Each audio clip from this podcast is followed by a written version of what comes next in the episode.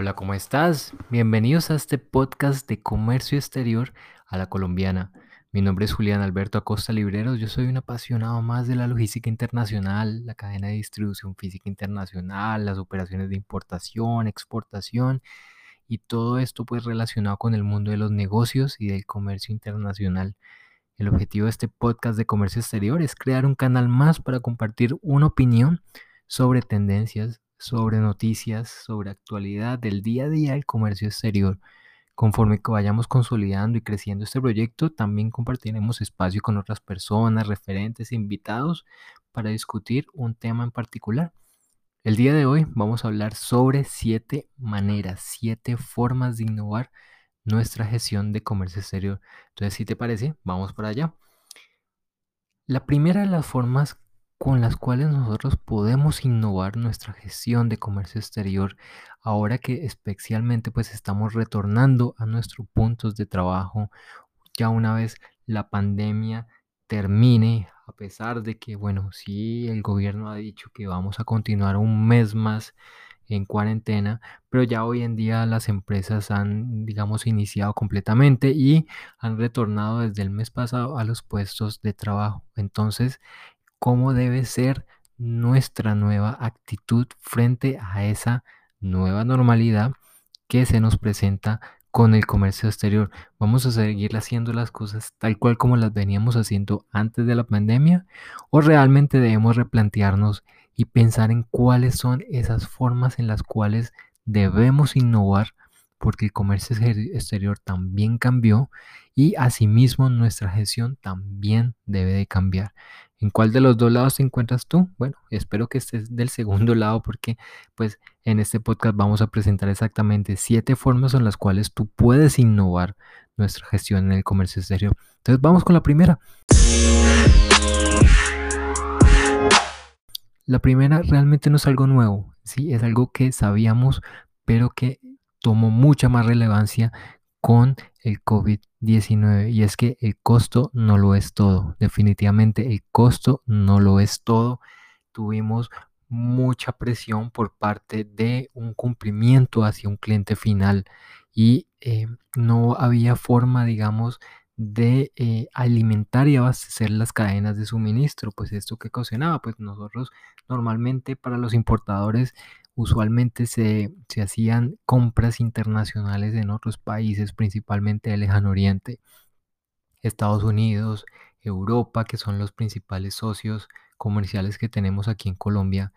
Y de alguna forma, cuando cerraron las fábricas en China, cuando los buques dejaron de zarpar, eh, se incrementaron el número de los blank sailings que estaban llegando aquí a los puertos o los buques omitían recaladas aquí en Buenaventura. Bueno, entonces tuvimos una disyuntiva donde teníamos que cumplir y entregar un producto, sea como sea, pero no lo podíamos hacer, no lo podíamos hacer. Entonces ahí se empezaron a buscar nuevas formas o digamos emplear formas distintas más bien de cómo cumplir a través de la logística. Entonces en esos momenticos el costo no se vuelve como algo relevante, sino más bien un componente más a tener en cuenta. Recordemos, Costos en comercio exterior, costos de la logística internacional, no solamente están compuestos por el costo de la mercancía, está involucrado el costo del transporte internacional, costos relacionados con los seguros, costos relacionados con los movimientos financieros,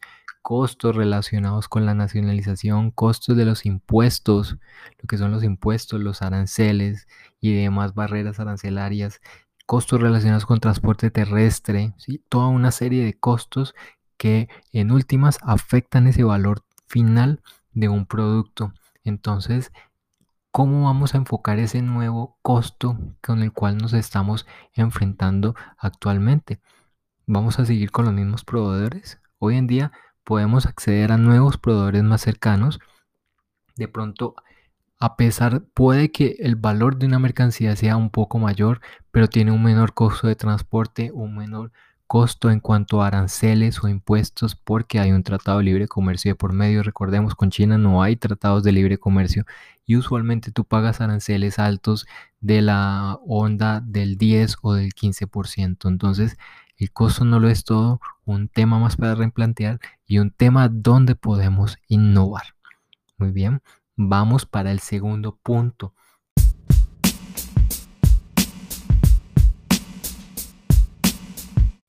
Segunda forma, ¿cómo podemos nosotros innovar nuestra propia gestión en el comercio exterior? Inventarios. Inventarios. ¿Cómo está nuestro inventario de mercancía? ¿Cuáles son esas políticas que nosotros teníamos establecidos en nuestras empresas para el manejo de inventarios? Lo que es los inventarios de seguridad, de materia prima, de producto inicial, de producto en proceso, de producto terminado. Podemos seguir manteniendo esos costos y esos mismos tiempos? Lo más probable es que no. Y lo más probable es que con la pandemia esto haya cambiado. Entonces, una oportunidad más para revisarlos, para mirar nuevamente con cada uno de nuestros proveedores, con cada uno de los que participan en la cadena de producción, cuáles son esos tiempos de abastecimiento y cómo podemos replantear las políticas, cómo podemos dar una respuesta mucho más rápida al cliente final Ahora que específicamente tenemos que estar hablando todos, ya se venía hablando sobre control de riesgo, pero hoy en día control de riesgo se vuelve algo mucho, mucho más importante y toma cada vez más relevancia. Entonces, políticas de inventarios, una nueva forma también de innovar.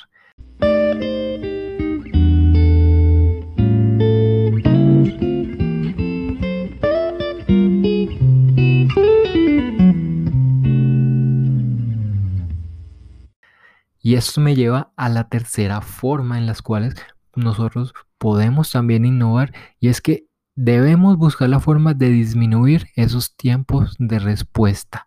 Hoy en día prácticamente la pandemia ya está terminando, ¿sí? La pandemia en algún momento tiene que terminar y los tiempos de respuesta se busca porque el nuevo, eh, las nuevas tendencias de los consumidores es que los tiempos de respuesta sean muy cortos, casi inmediatos. Les cuesta un caso, yo con alguno de los bancos con los cuales yo tengo un crédito, antes de la pandemia yo solicité que me indicaran cómo podía hacer unos pagos en línea cuando yo siempre tenía que ir a la sucursal bancaria. Pues ese correo nunca recibí respuesta. Solamente hace dos días, dos días después de haberlo escrito en marzo, estamos hablando marzo, abril, mayo, junio cuatro meses para obtener una respuesta, pues es algo que definitivamente no tiene presentación. No tiene presentación, así como no tiene presentación entregar respuestas tardías, sobre todo en temas de logística internacional. Y es una forma, una oportunidad más para posicionarse. ¿Cómo podemos disminuir tiempos de respuesta? Es algo muy sencillo, es algo que no es muy complicado y es simplemente mapear cuáles son esos puntos de contacto que tenemos nosotros con nuestros clientes, que tenemos nosotros con nuestros proveedores, ya sea hacia atrás, con los proveedores o con nuestros clientes hacia adelante en la cadena y priorizar con cuáles vamos a revisar y cuáles son las estrategias en esos puntos de contacto. Hoy en día todos, todos debemos estar hablando de mayor digitalización. Es una de las tendencias que se nos adelantó, porque nos tocó a todos digitalizarnos de la noche a la mañana. El que no sabía, le tocó hacerlo. Entonces, ¿cómo esa digitalización, cómo podemos, digamos, a través de un correo electrónico, a través de una respuesta de una computadora, de un, de un chatbot, que hoy en día también se está hablando mucho de los chatbots, que son robots que contestan unas preguntas con base a ciertos algoritmos como a través de redes sociales, a través de WhatsApp, a través de, bueno, un sinnúmero de herramientas digitales podemos también nosotros llegar a los clientes y ellos nos buscan también a través de esas herramientas. Y más de en cuanto a, digamos, conversaciones y negociaciones internacionales se refiere. Entonces, tercera, disminuir esos puntos y esos tiempos de respuesta con nuestros clientes finales.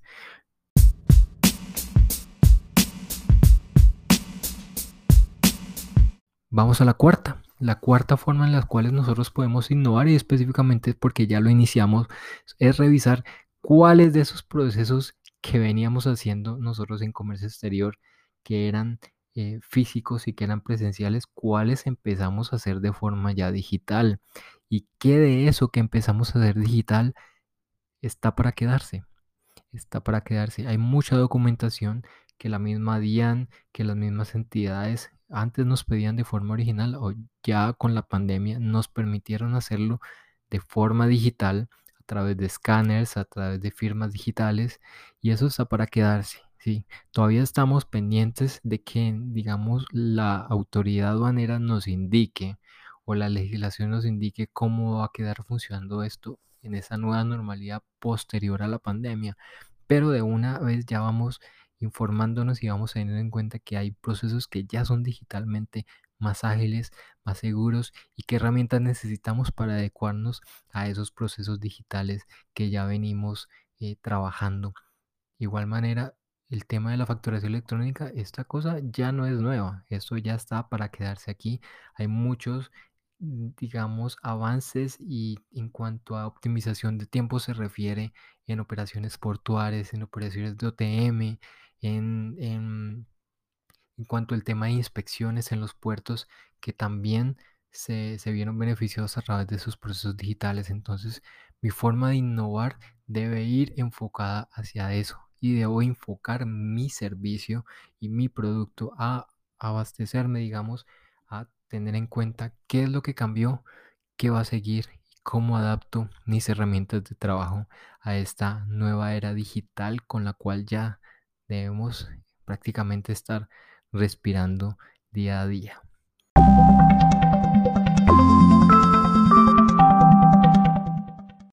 El quinto de los puntos es monitoreo de proveedores, cinco formas, cinco, digamos, en el, la quinta forma en la cual nosotros podemos innovar es monitoreando nuestros proveedores. Muchas empresas se encontraron con que realmente estaban muy expuestas y realmente eran muy vulnerables porque solamente tenían un proveedor para la ejecución y elaboración de sus productos.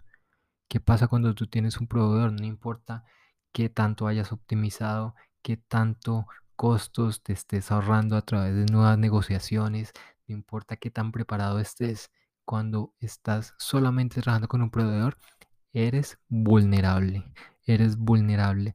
Y la conclusión a dónde va, a que revisen las empresas y los empresarios y los coordinadores y los jefes de comercio exterior, a que revisen de qué forma pueden ellos obtener nuevos, nuevos proveedores. ¿Por dónde hay que partir? Específicamente por los TLC, los tratados de libre comercio que Colombia ya tiene firmados y hacer un mapeo completo de las cadenas de suministro, cuáles son exactamente los actores que participan en la cadena de suministro internacional y sobre cada uno de esos eslabones revisar si necesito tener más proveedores asociados, sobre todo aquellos que son críticos como materia prima, como transporte internacional, como gestión aduanera. En esos puntos es muy importante tener plan B, plan C, plan D en cuanto a proveedores de productos y de servicios. Entonces ahí es donde viene la innovación que se puede hacer en materia de investigación. Investigación meter un proveedor o digamos certificar un proveedor de la noche a la mañana no es cuestión fácil, más si estamos ahora en a puertas de que las empresas todas debemos empezar a buscar eh, una certificación como operador económico autorizado OEA. Entonces se me vuelve mucho más complicado ese proceso. Entonces hay que empezar desde ya a buscar esos nuevos proveedores.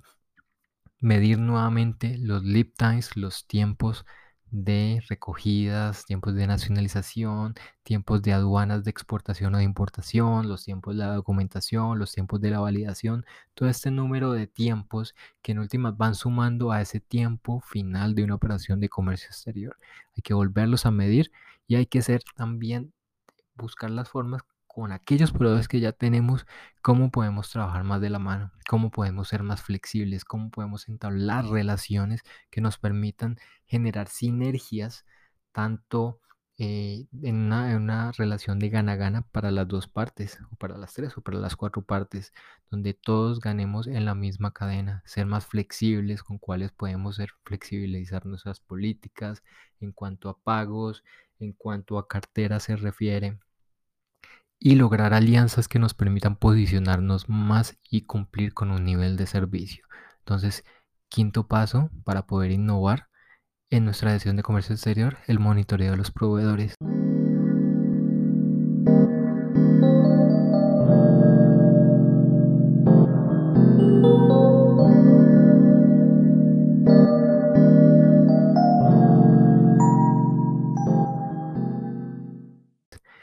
Con el sexto y este tiene que ver con la investigación de tendencias y nuevos hábitos de consumo. Aquí les comparto un caso que discutía con un gran compañero, Harold Arevalo, de que trabaja con la exportación de aguacate Hass, donde pues él nos comentaba que, mire, Juli, el tema del aguacate está difícil porque el mercado de exportación hacia Europa, por ejemplo, que Europa fue la segunda zona a nivel mundial más eh, aquejada por el tema del coronavirus, pues eh, los consumidores cambiaron sus hábitos de consumo. El aguacate es un producto casi de, lujo y, casi un poco exótico. Entonces, ellos cambiaron sus hábitos al volcarse sobre sus productos que les suplían necesidades básicas y aquello que era un poco lujoso como el aguacate dejaron de consumirlo. Ahí, ahí viene el primer cambio sobre hábitos de consumo.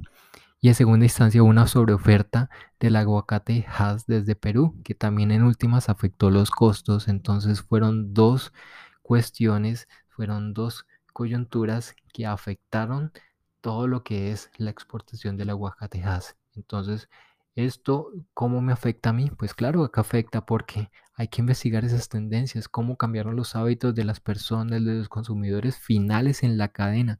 Así yo me encuentre en la parte inicial de la cadena, así yo solamente sea un proveedor de insumos o un proveedor de materia prima.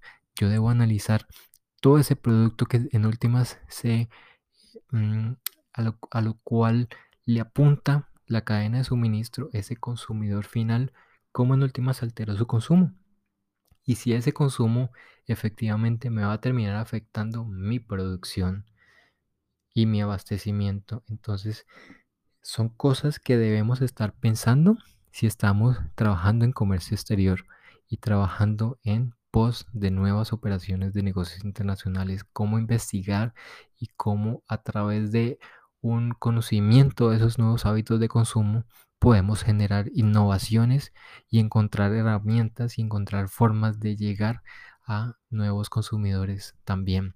Y sobre los que ya tenemos, pues cómo los vamos a mitigar, mitigar el cambio.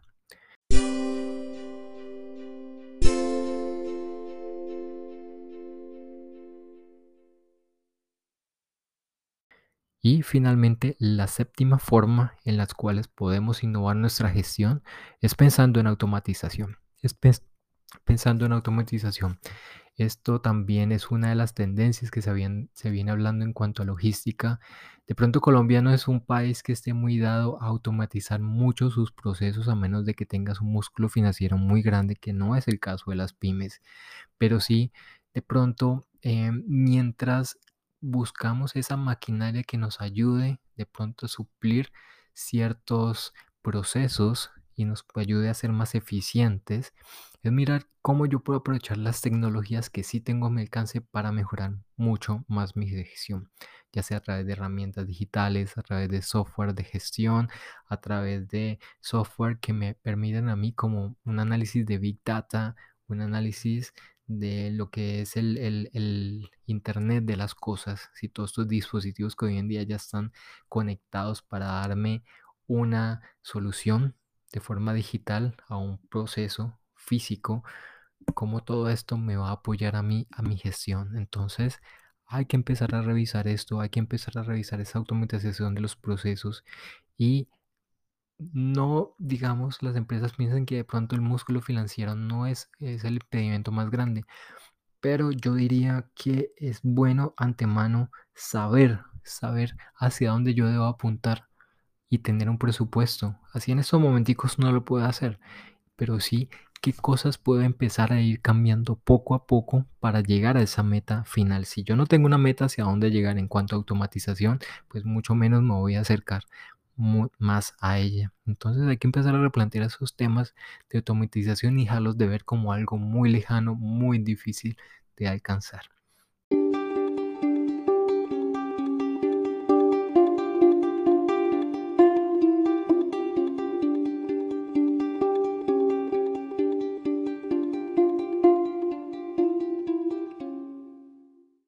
Entonces, en conclusión, ahí están esas siete formas en las cuales nosotros podemos innovar nuestra gestión y vamos a irnos con alguna de las conclusiones y es, eh, o algunas de las recomendaciones más bien que les dejo aquí a las empresas y es, en primera instancia, empresas y personas que trabajan en esta área de la, del comercio exterior y es, en primera instancia, evita complacerte, evita nuevamente la complacencia de volver a lo mismo ¿sí?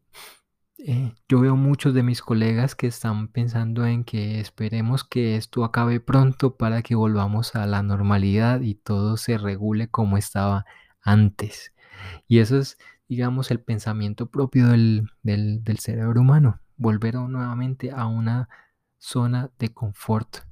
Pero eh, las zonas de confort no son sostenibles en el tiempo y esto lo sabemos bastante y más cuando han pasado por eh, situaciones coyunturales grandes que afectan todo. Por ejemplo, esta pandemia fue totalmente mundial y créame, los cambios que hubo en esa nueva normalidad no me van a permitir a mí volver a una complacencia. Quien tome como estrategia que todo esto acabe rápido para volver a esa complacencia, yo creo que está totalmente equivocado, desenfocado y ese tipo de actitudes no van a tener una sostenibilidad a futuro. Quien sí pueda buscar salirse de esa burbuja de las zonas de confort son quienes van a llevar la parada en cuanto a el, digamos, el análisis y el aprovechamiento de esas oportunidades que van a generar nuevamente. ¿Qué otra recomendación también nos queda? Romper paradigmas. Romper paradigmas. Todo lo que pensábamos que no se podía hacer, hoy en día mire que sí se puede. ¿sí? Todo, es para, todo, todo tipo de peros que teníamos en la cabeza, que pensamos imposibles, hoy en día debemos de dejar de pensar que son imposibles y parte de la innovación es pensar sobre esos paradigmas, en romperlos, en buscar reducir mayores costos, pero sin, em, sin afectar el tema calidad y sin afectar el tema relaciones. Y esto se logra a través de un análisis, de una de un mapeo, de un conocimiento, de una investigación y en últimas que me desencadenen un proceso de innovación que efectivamente busque ser mucho más rápido y que en últimas me generen menores costos en mi operación. Entonces romper paradigmas empieza por allí. Y digamos la tercera recomendación que quiero dejarles es que también un solo proveedor nos hace vulnerables.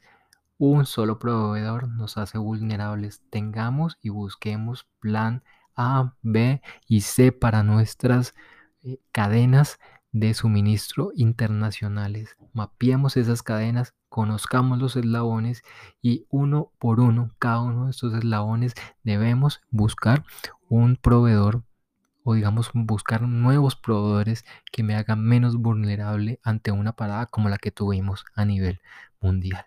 ¿sí? Entonces, Aquí te dejo siete estrategias, siete tácticas más bien, no estrategias, son siete tácticas con las cuales nosotros podemos innovar nuestra propia gestión de comercio exterior. ¿Qué es la recomendación? Tomemos una postura y una actitud de cambio y de pronto una de ellas o algún cosito, algún alguna pedacito que de ellas que me permitan a mí mejorar, eh, tomar una postura e implementarla. ¿sí? ¿Qué cambios nuevos puedo en estos momenticos adicionar a mi gestión algo pequeño que se pueda hacer que me encamine hacia esa innovación y hacerlo el día de mañana, hacerlo mañana mismo. Que hay, una frase que me gustó muchísimo, me la encontré hace poco y es pensar en macro, pero actuar en micro. Pasos concretos, pasos concretos para lograr metas grandes. Y eso es lo que debemos de apuntarle. Pasos concretos para lograr metas grandes.